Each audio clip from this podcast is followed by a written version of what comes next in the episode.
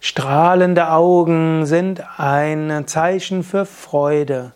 Strahlende Augen sind ein Zeichen für Neugier.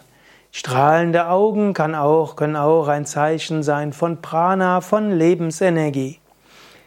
Wenn du Bilder ansiehst von großen Yogameistern und Yogameisterinnen oder buddhistischen Meistern, Meisterinnen, christlichen Mystikern, wirst du immer sehen, das sind strahlende Augen. Die Augen sind letztlich Spiegel der Seele. Ein Mensch, der Gott erfahren hat, ein Mensch, der voller Liebe ist, ein Mensch, der voller Freude ist, der hat strahlende Augen. Daher ist es gut, öfters mal sich Bilder anzuschauen von großen Heiligen und Weisen. Diese strahlenden Augen können dir bis heute immer wieder neue Energie, neue Freude schenken.